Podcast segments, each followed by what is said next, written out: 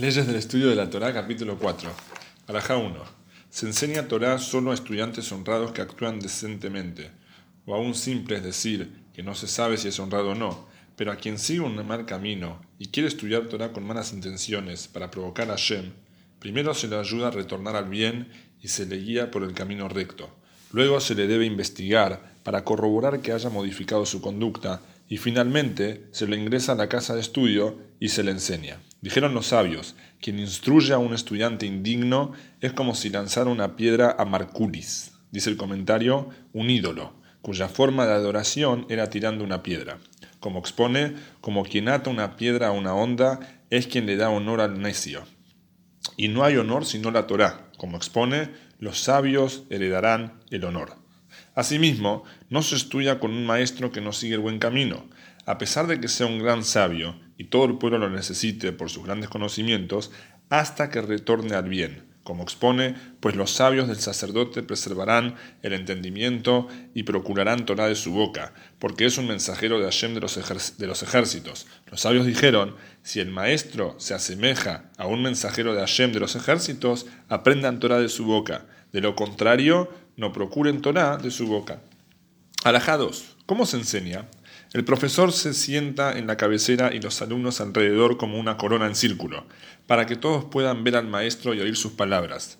Que el maestro no se siente en una silla si sus alumnos se, sientan en el suelo, sino que, a todo, que o todos se sienten en el suelo o todos se sienten en sillas. Antiguamente, el maestro se sentaba y los alumnos permanecían de pie, y antes de la destrucción del segundo gran templo, se adoptó la costumbre de enseñar a los alumnos estando todos sentados. Arajá 3. Si el maestro enseña a sus alumnos directamente, bien, y si lo hace por intermedio de un intérprete, trae el comentario porque los alumnos no entienden al maestro o el idioma que habla, o bien si no, se lo, no lo escuchan porque habla en voz baja, que se ubique entre el maestro y los alumnos, o sea, el intérprete. El maestro le habla al intérprete y éste transmite a todos los alumnos. Y cuando hagan una pregunta, el intérprete se la transmite al maestro y el maestro responde la pregunta por intermedio del intérprete. Que el maestro no eleve la voz más que el intérprete y que el traductor no eleve la voz más que el maestro cuando le haga una pregunta al maestro. Explica acá, es decir, debe tratarse respetuosamente. Deben tratarse respetuosamente, pero cuando el traductor transmite las palabras del maestro al público, eleva la voz lo que considere necesario. El intérprete no está autorizado a omitir, agregar ni cambiar nada de lo que haya dicho el maestro, a no ser que sea el padre o el rabino del maestro. Explica, en ese caso, es evidente que al maestro no le molestaría si hace algún cambio de sus palabras. Si el maestro le dice al intérprete, así me ha dicho mi rabino, o así me ha dicho mi padre y maestro, cuando el intérprete transmite estas palabras al público, debe mencionar el nombre del padre del maestro de su rabino diciendo, así dijo el rabino fulano, a pesar que el maestro no haya citado el nombre, ya que está prohibido llamar al propio maestro padre por su nombre, y por eso el maestro no lo mencionó, pero el intérprete sí puede hacerlo. Alajá 4. Si el maestro enseñó algo y sus alumnos no lo comprendieron, que no se enoje ni encolorice, ni encolorice con ellos, sino que vuelva a enseñar ese concepto, incluso varias veces, hasta que comprendan la profundidad de la ley Asimismo, que el alumno no diga entendí si es que no entendió, sino que vuelva a preguntar incluso varias veces. Si el maestro se enojó y se enfureció con él, que le diga, maestro mío, esto es Torah, preciso estudiarla y mi, entendimiento es limitado. Alajá 5. Que el alumno no se sienta avergonzado frente a sus compañeros que hayan comprendido un concepto de la misma, de la, primera, desde la primera vez o segunda vez que se los hayan explicado, mientras él lo haya hecho algo solo luego de varias veces, ya que si se siente avergonzado por esto, entrará y saldrá de la casa de estudio sin aprender nada. Por eso los sabios anteriores dijeron, el vergonzoso no aprenderá y el iracundo no enseñará.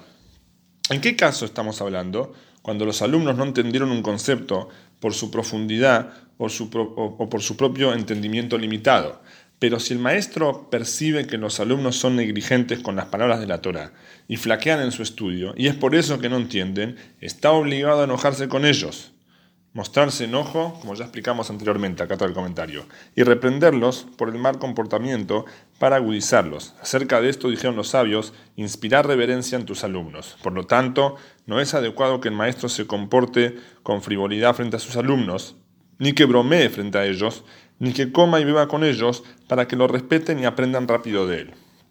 Alajá 6. Cuando el maestro ingresa a la casa de estudios, no se le hace preguntas inmediatamente, sino que se debe aguardar hasta que se siente, y que el alumno que apenas entra no pregunte hasta haberse sentado y descansado. Acá explica para que pregunte correctamente. Que dos alumnos que dos alumnos no pregunten en el mismo momento, ya que genera confusión. No se le hace preguntas al maestro acerca de un tema ajeno al que está estudiando, sino del tema en el que estén ocupados en ese momento, para que no se avergüence, por si no está preparado para responder el otro tema con claridad. El maestro tiene permitido confundir a sus alumnos efectuando preguntas y acciones ante ellos para agudizar el entendimiento de los alumnos y para saber si recuerdan lo que les enseñó o no. No hace falta decir que está autorizado a hacerles preguntas acerca de otro tema que no estén estudiando en ese momento para estimularlos.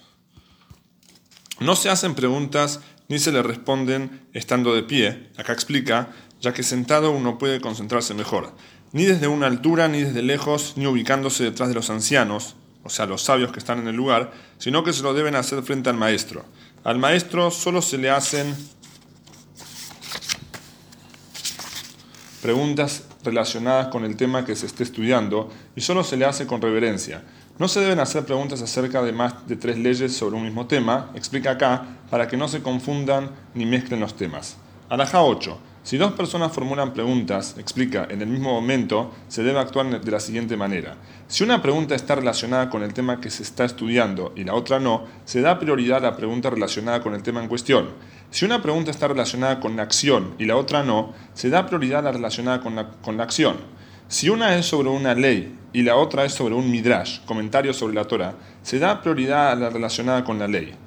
Si una es sobre un midrash y la otra sobre una agadá, relatos e interpretaciones de versículos, se da prioridad al midrash.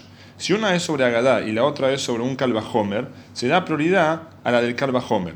Kalvahomer es una deducción lógica que implica que si una norma es aplicable en un caso flexible, cuánto más será aplicable en un caso más exigente. Si una es sobre kalvahomer y la otra es sobre Xerá derivación de enseñanzas por analogía semántica partiendo de versículos con algunas palabras idénticas en común, se da prioridad al Calva Homer. Si uno de los que pregunta es un sabio y el otro es un estudiante, se le da prioridad al sabio. Si uno es un estudiante y el otro es un ignorante, se le da prioridad al estudiante. Si los dos son sabios, los dos son alumnos o los dos son ignorantes, o si los dos hacen preguntas acerca de dos leyes, o dos preguntas similares, o quieren dar dos respuestas sobre el tema en cuestión, o si plantean cuestiones prácticas, ya depende del criterio del intérprete. Acá explica decidir a cuál de las preguntas le da prioridad para presentársela al maestro. Alajá 9. No está permitido dormir en la casa de estudio. Quien dormita en la casa del estudio, su sabiduría se hace anicos. Así expuso sabiamente Shlomo. Harapos vestirá el somnoliento. En las casas de Torah solo se habla palabras de Torah. Incluso si alguno estornuda en la casa de estudio, no se le dice salud, Acá explica para no interrumpir el estudio. De más está decir que el resto de las casas, o sea, ajenas al estudio de Torah, están prohibidas en la casa de estudio. El resto de las cosas, perdón. La santidad de una casa de estudio es más estricta que la de una sinagoga. Explica el comentario porque el estudio de la Torah equivale a todos los preceptos. Por ello, hay cosas permitidas en una sinagoga y no en una casa de estudio.